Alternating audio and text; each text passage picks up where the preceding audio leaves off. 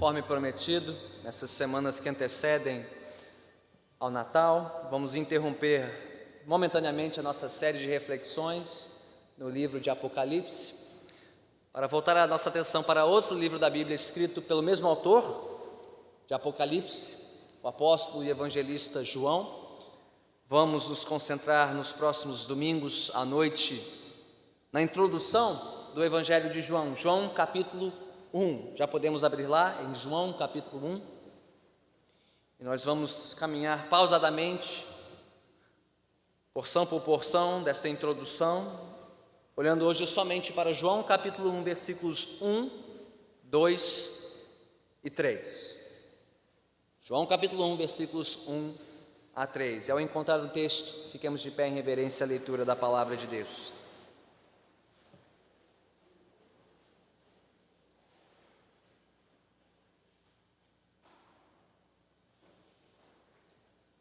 Diz assim a palavra do Senhor, conforme registrada no início do Evangelho de João, capítulo 1, versículos 1 a 3.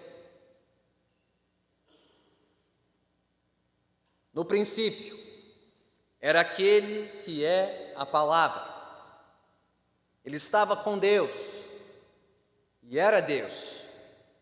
Ele estava com Deus no princípio. Todas as coisas foram feitas por intermédio dele. Sem ele, nada do que existe teria sido feito. Louvado seja o Senhor.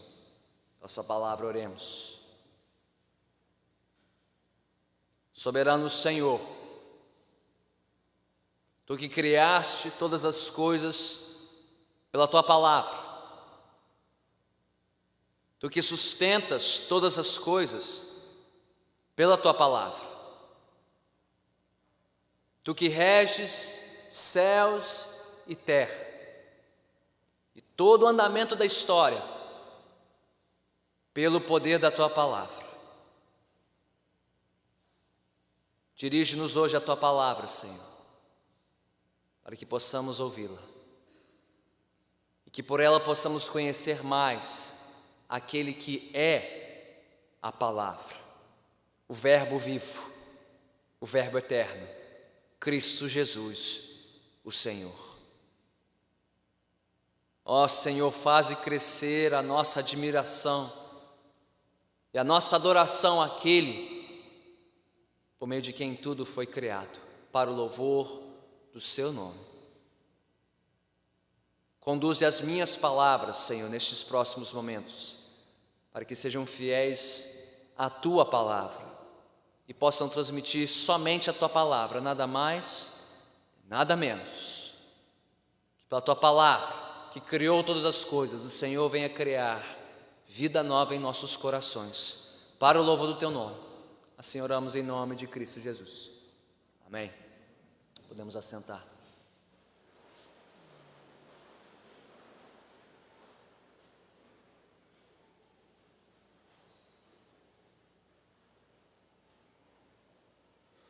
Existem muitas maneiras diferentes pelas quais você pode se apresentar a alguém que ainda não conhece.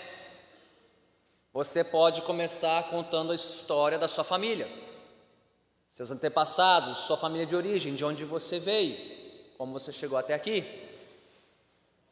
Ou você pode se apresentar a alguém falando um pouco da sua vida, os acontecimentos principais da sua trajetória, onde você nasceu, como você foi criado, onde estudou, o que faz da vida, se já constituiu família ou não.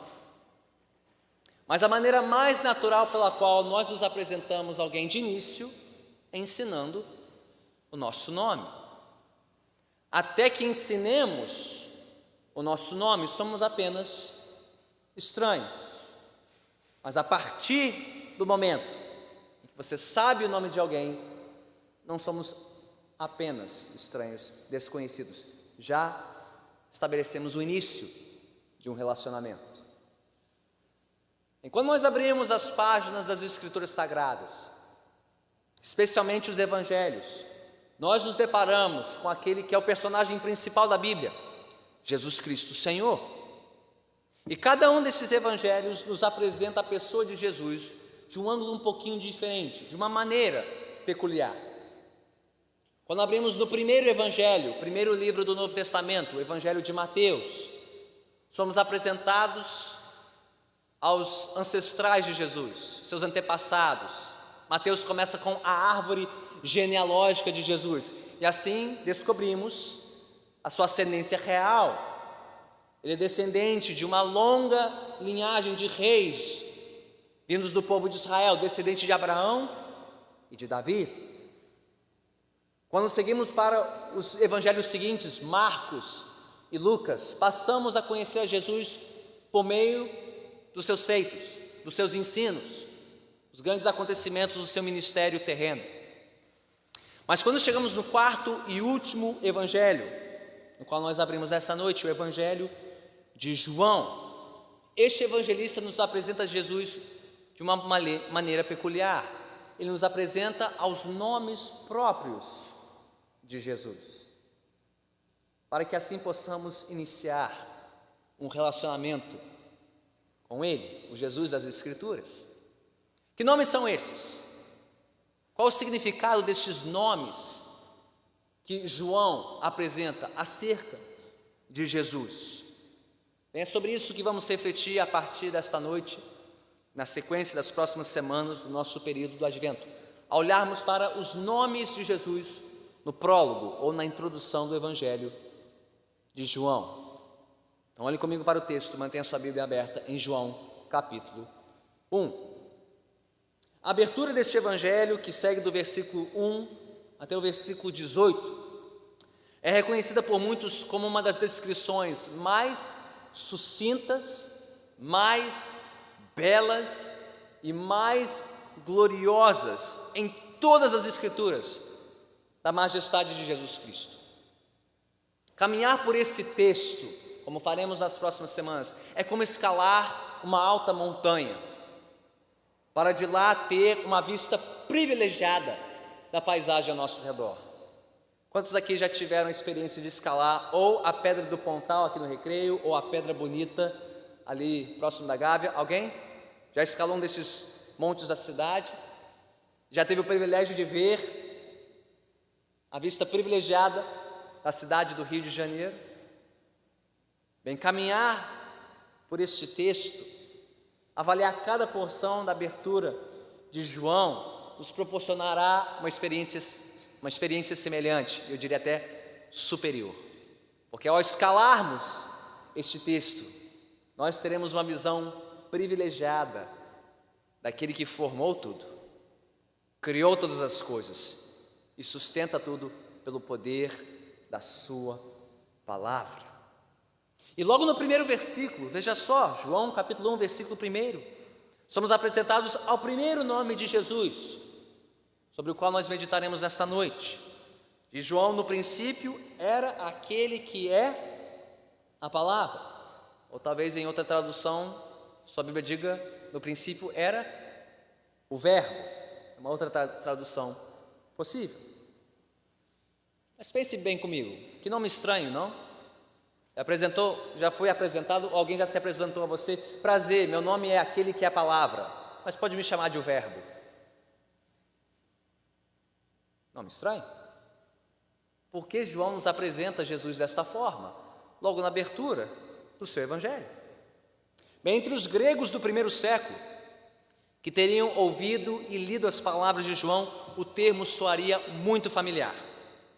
Entre os pensadores gregos da antiguidade, que observavam o mundo em constante mudança, os rios, os mares, a terra, as nuvens, os ventos, eles se perguntavam: por trás deste mundo em constante processo de mudança e movimento, será que há algo fixo, algo estável, algo que sustenta, que une e explica todo, todo este mundo ao nosso redor? E vários pensadores gregos propuseram a resposta eles diziam que sim, existia um princípio unificador, integrador do universo. Daí chamado de universo, não multiverso, mas um universo unificado, sustentável, coerente, racional. E eles deram este princípio o nome de Logos, de onde vem a nossa palavra lógica, razão, princípio de tudo. Logos. E é exatamente esta palavra que João usa aqui no original para descrever Jesus. No princípio era o Logos, o Verbo, aquele que é a palavra. Em passados séculos e gerações, ainda hoje, cientistas, pesquisadores, pensadores de diversas correntes ainda se perguntam a mesma coisa. Será que existe algo ou alguém que explica este mundo e o universo no qual existimos? E pasme, aquilo que esses homens e mulheres se perguntam e procuram nos seus livros, nas suas bibliotecas, nas suas pesquisas, João já nos apresenta aqui, há dois mil anos. Sim, existe alguém que explica este mundo, que une tudo, que conduz tudo para um bom fim. É o Verbo, aquele que é a palavra, Jesus Cristo. Mas ainda mais que os gregos, os judeus do primeiro século teriam apreciado especialmente as palavras iniciais do Evangelho de João. Afinal de contas, se você tem alguma familiaridade com a Bíblia, você deve ter notado que o início deste Evangelho soa muito semelhante ao início da Bíblia. Como é que a Bíblia começa? Em Gênesis capítulo 1, versículo 1. No princípio, Deus criou os céus e a terra. Não parece muito com João 1:1, no princípio era aquele que é a palavra ou no princípio era o verbo? Ou seja, assim como Deus no início criou tudo, e como ele criou tudo? Pelo poder da sua palavra. Deus falou, Deus disse, e pelo poder da sua palavra, tudo foi criado. João está apresentando aos seus leitores, especialmente aos judeus, mas a todos nós, aquele que foi responsável por toda a criação, aquele por intermédio de quem todo o universo foi formado e criado, o Verbo, a palavra, Jesus Cristo. Agora pare e pense comigo. Perceba aqui a grandeza do que está diante de nós. Pense, por exemplo, você já deve ter ouvido desses casos, desses relatos. Enquanto as pessoas estão dispostas a pagar altas cifras para poderem gastar poucos minutos na presença de famosos, de pessoas a quem idolatram, gastando apenas alguns poucos instantes nos bastidores com as pessoas que fazem e acontecem nesse mundo e dispostas a pagar cifras altíssimas só por um instante com o grande artista, o grande atleta, a grande celebridade, ou tomar um cafezinho com os criadores e gestores das grandes fortunas do mercado financeiro, ou talvez sentar à mesa com personalidades políticas poderosas e influentes, tanto no cenário nacional como global. Mas note bem que nas suas palavras iniciais, João está nos convidando a sermos apresentados a alguém que é infinitamente maior do que todos estes somados, os nomes de grande renome da nossa sociedade. Ele quer nos apresentar o Verbo, aquele que é a palavra, aquele que existia desde o princípio do mundo. Mas o que João nos diz mais sobre este verbo? Diz algumas coisas, várias coisas, muito importantes, não? Olhe comigo para o texto. Ele começa nos apresentando este nome de Jesus, o Verbo, a palavra, mas então acrescenta esse nome algumas características, algumas qualificações importantes, pelo menos quatro, nesses primeiros três versículos. De acordo com João, Jesus é o Verbo, ou a palavra, primeiro, pré-existente. Diz João que no princípio era aquele que é a palavra. Ele já era, ele já existia no princípio. João não disse no princípio surgiu, nasceu, começou a existir aquele que é a palavra. Não, no princípio de tudo, quando Deus começou a contar as horas, minutos e segundos da criação, este verbo, este que é a palavra, ele já existia. Já tinha existência. Ou seja, ele é pré-existente ao início da criação. Agora, isso nem sempre foi reconhecido ao longo da história da igreja, até mesmo dentro da igreja.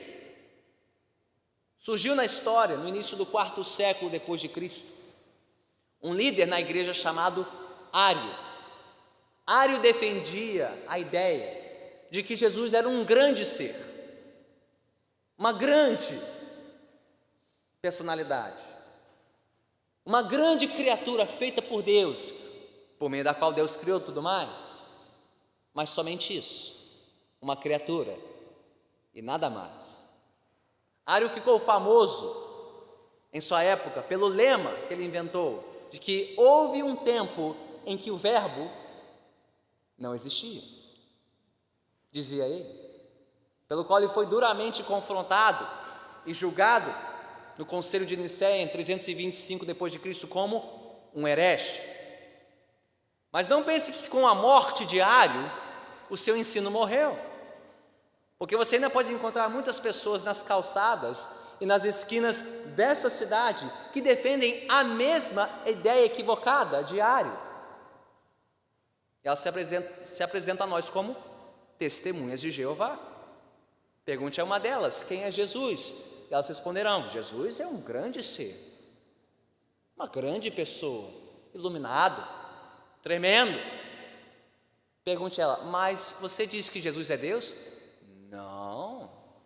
Houve um tempo em que Jesus não existiu. Houve um tempo em que um verbo não existiu. Exatamente como Ário ensinou há séculos. E pior, pessoas que se dizem cristãs. Mas o evangelista e apóstolo João não nos deixa dúvida, não é verdade? O que, que ele diz? No princípio, o Verbo era, já existia. E nunca houve um tempo em que ele não tenha existido. É a inferência lógica a partir das palavras de João. Afinal de contas, como ele nos informa logo adiante no versículo 3, foi por meio deste verbo, deste que é a palavra, que tudo mais passou a existir, foi criado. Então, se em algum momento você for abordado por uma testemunha de Jeová, é muito simples. Pergunte: espera aí, só tem duas categorias neste mundo, certo? Certo. Aqueles que são criados e quem não foi criado, certo? De que lado você coloca Deus? Não criado. De que lado você coloca a criação? Deste lado. Ok. De que lado você coloca Jesus? E a resposta de João é muito simples. Se Jesus é aquele por meio de quem tudo foi criado, ele não pode estar na categoria de seres criados, mas sim daquele que criou tudo, o próprio Deus. Ele antecede a criação. Já existia desde o princípio. Ele precede a tudo como verbo pré-existente. Portanto, antes do primeiro nascer e pôr do sol, do primeiro eclipse, da primeira lua cheia, da primeira tempestade, da primeira maré alta, do primeiro sopro de vento e do primeiro sopro de vida, o Verbo estava lá, já existia, pré-existia. É o que diz João. Então, o que ele está nos mostrando é que a história do Natal não começa naquela manjedoura na cidade de Belém. A história do verdadeiro Natal, do Natal cristão, começa desde o princípio, ou melhor, desde antes do princípio. Porque aquele que veio em forma de bebê e que foi deitado numa manjedoura, ele já existia antes da fundação do mundo. Ele é o verbo pré-existente, disse João. Mas ele diz mais, segundo, ele é o verbo ou a palavra pessoal. Na sequência do versículo 1. No princípio era aquele que a palavra, ele estava com Deus. O verbo já existia no princípio e também estava com Deus, que traz em si a ideia de estar em comunhão com Deus, em relação íntima e pessoal com Deus.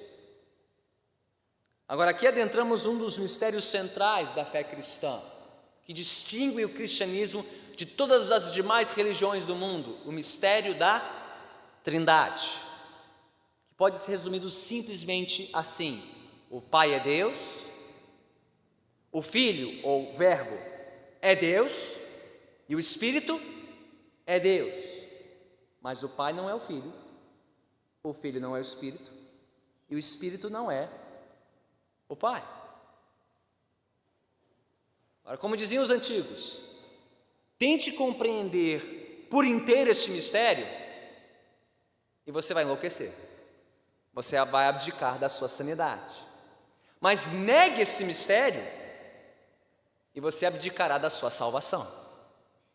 Porque sem Ele não existe o Deus das Escrituras, o único poderoso para nos salvar.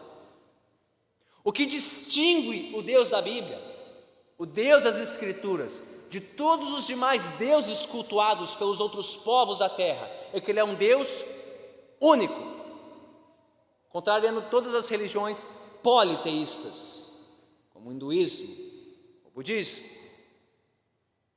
Mas este Deus único subsiste em três pessoas: Pai, Filho e Espírito Santo. O que distingue a nossa fé de outras religiões monoteístas, como o islamismo ou o judaísmo. E talvez você não dê muita atenção ou peso à doutrina da Trindade, mas ela é absolutamente essencial para proteger a autonomia e a autossuficiência de Deus. Por quê? O que João está nos dizendo e nos apontando aqui é que antes de Deus criar o universo, ele já existia em comunhão íntima, plena, pessoal e perfeita entre o Pai, Filho, representado aqui pelo Verbo, e como descobrimos mais adiante na Bíblia, o Espírito Santo. Plenos em si, satisfeitos em si, sem encarecer de nada, sem depender de qualquer pessoa ou de qualquer outra coisa para completá-los, para saciá-los, para satisfazê-los. Então, quando Deus decidiu criar o mundo, Ele não fez da sua carência, da sua solidão, da sua escassez, mas da abundância dessa comunhão íntima e perfeita. Assim como a fonte a transbordar. Deus transbordou em vida e graça para com este mundo e nos criou a sua imagem e semelhança, a raça humana, especialmente para compartilhar desta comunhão íntima e pessoal que ele já tinha consigo mesmo. Por isso, o Verbo preexistente e pessoal, em eterna comunhão com Deus, nos mostra que o Deus das Escrituras está plenamente satisfeito em si mesmo. Deus não precisa de mim, Deus não precisa de você, Deus não precisa de nós, Deus não precisa de absolutamente nada que lhe possamos oferecer. É justamente o contrário. Nós é que dependemos dele. Nós é que temos o privilégio de sermos convidados a participar desta comunhão que já existia desde a eternidade. Ao nos revelar o Verbo, A palavra, Deus, por assim dizer, abriu a porta da sala dos céus para nos convidar a conhecer esta comunhão plena e sermos satisfeitos nele e nele somente. Então já vimos que o verbo é preexistente, o verbo é pessoal. Mas João diz mais. Ele diz, na conclusão do versículo 1, que esse verbo é plenamente divino. No princípio era aquele que é a palavra, ele estava com Deus e era Deus. Não apenas preexistente e pessoal, mas plenamente divino. O Verbo estava com Deus e era Deus. Ou seja, isso não é invenção da igreja, como defende pessoas como Dan Brown, autor do famoso best-seller O Código de Da Vinci, que promove a antiga lorota de que a igreja é quem inventou essa ideia de que Jesus é Deus. Não, isso não é invenção da igreja. Não, isso não foi invenção sequer do evangelista e apóstolo João. Isso foi algo meramente constatado e comprovado pelas próprias palavras e feitos de Jesus Cristo. De onde surgiu essa ideia de que Jesus era Deus? Dele mesmo. Quem mais poderia dizer coisas como: seus pecados estão perdoados? E eu e o Pai somos um, senão o próprio Deus. Quem tem o poder para curar enfermos, libertar os oprimidos, dar ordens aos mares e aos ventos, ressuscitar os mortos, e ele mesmo ressuscitar dentre os mortos, senão o próprio Deus em carne. Ou seja, os autores da Bíblia e seus intérpretes ao longo da história, eles não inventaram a doutrina da divindade de Jesus Cristo, o Verbo divino, eles apenas repassaram aquilo que testemunharam e comprovaram. Assim como os cientistas que formularam a lei da gravidade. Eles não inventaram a lei da gravidade ao formularem esta lei, eles apenas descobriram e a expressaram como uma lei, mas ela já existia.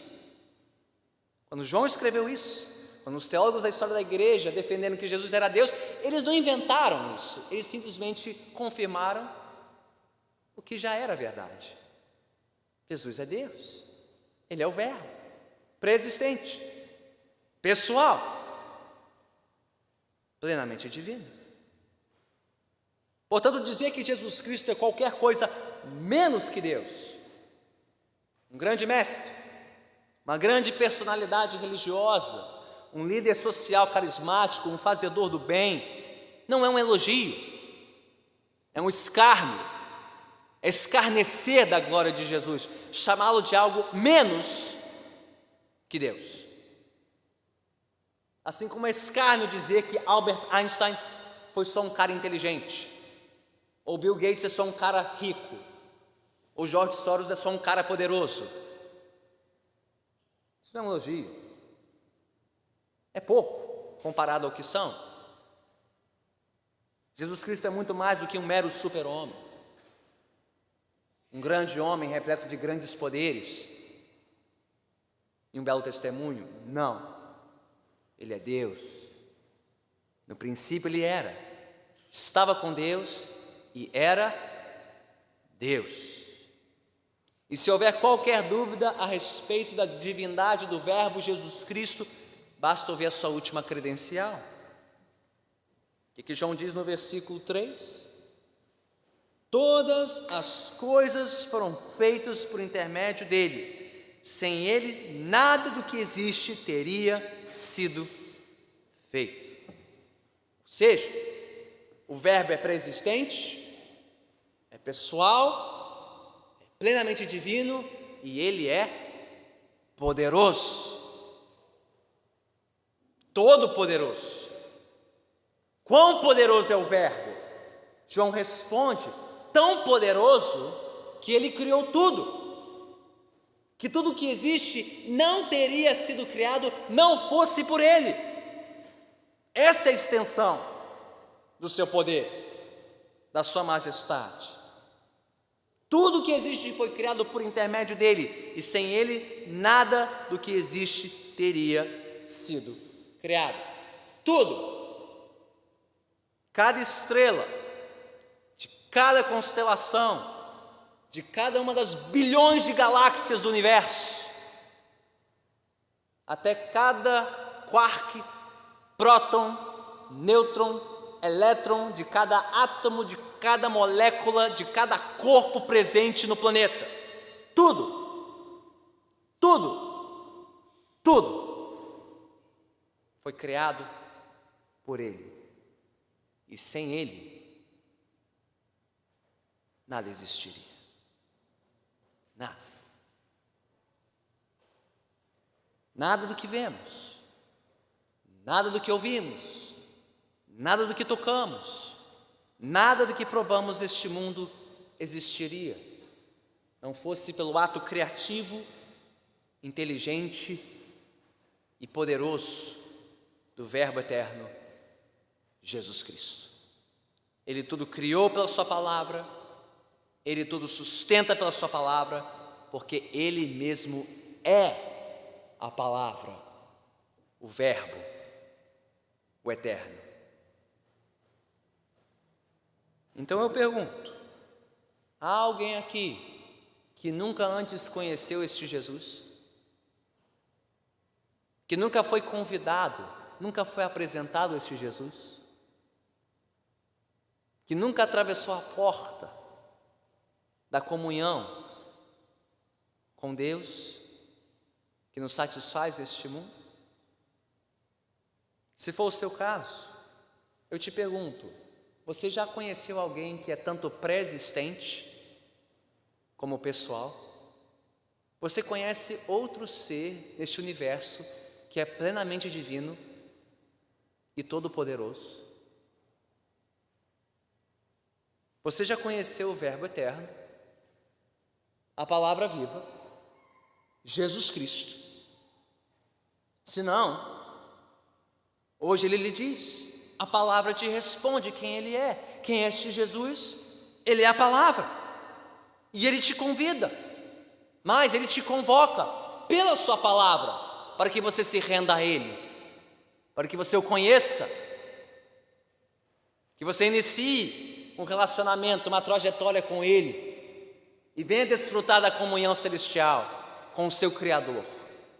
Sim, pela palavra dele, ele tudo criou. Sim, pela palavra dele, ele te criou, ele me criou, ele nos criou e tudo aqui. Não há um ser que respire neste lugar que tenha surgido na face da terra sem a permissão dele, sem o seu poder, sem o seu decreto. Ele nos criou e pela Sua palavra Ele é poderoso para nos recriar para nos restaurar, para restaurar-nos. Porque infelizmente nascemos e vivemos no mundo deformado pelo pecado, deformado pela nossa rebeldia contra a palavra de Deus. Então, se hoje você está aqui ouvindo a palavra e conhecendo aquele que é a palavra, Jesus Cristo, Renda-se a Ele, entregue-se a Ele, viva para Ele, pois para isso Ele te deu vida. E para nós que já o conhecemos e o confessamos, há uma chamada para nós aqui também. Que os nossos pensamentos, especialmente as nossas palavras, neste fim de ano, nos apontem e apontem os outros para aquele que é a palavra, Jesus Cristo. Meus irmãos, esta é a época das palavras, das muitas palavras e das muitas frases feitas. Paz, vida, saúde, prosperidade. Palavras que tanto dão vazão aos sentimentos das pessoas por um mundo melhor, mas também falam da tentativa das pessoas de criarem um mundo melhor por meio dessas palavras, tentando atrair para si um pouquinho mais de paz, um pouquinho mais de saúde, um pouquinho mais de alegria e um pouquinho mais de prosperidade somente pelo uso das suas palavras. Mas neste advento, neste Natal, apontemos para aquele cuja palavra não só criou o mundo e sustenta o mundo, mas que realmente tem o poder de transformar o mundo. O mundo quer se transformar pelas suas palavras, mas nós sabemos que o mundo só será transformado por aquele que é a palavra, o Verbo, Jesus Cristo. E mais, diz João mais adiante no versículo 14: este que é a palavra, este que é o Verbo, ele veio até nós, se fez carne e habitou entre nós. Aquilo que tudo criou se tornou como um de nós. E na cruz do Calvário, onde ele morreu pelos nossos pecados, ele proferiu a palavra final que transforma tudo e é capaz de nos salvar. Está consumado, está feito. Palavra final. Ele deu a sua palavra para abrir os portais eternos novamente para nós e tivéssemos comunhão restaurada com o nosso Criador. A palavra já foi proferida. O Verbo eterno, a palavra que se fez carne, Jesus Cristo, ele teve a primeira palavra no início da história e ele terá a última palavra na recriação, na renovação deste mundo. Jesus Cristo é esta palavra. Ele é o Verbo, Ele é a palavra encarnada, Ele veio ao mundo cumprir toda palavra de Deus para a salvação deste mundo. O que devemos fazer? Crer na palavra. compartilhar a palavra e convidar outros a conhecer aquele que é a palavra, o Verbo, Jesus Cristo, Deus em carne. Vamos orar. Senhor bendito, ao nos aproximarmos de mais um fim de ano,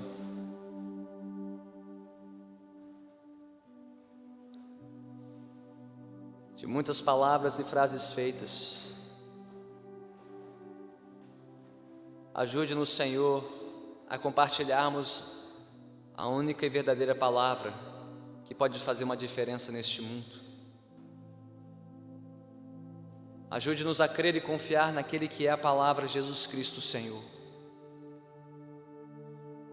E chamar outros, convidar outros, convocar outros a conhecerem este Jesus, o Verbo, preexistente, pessoal, plenamente divino, todo-poderoso, cujo poder foi manifestado na história, ao vir ao mundo para nos salvar.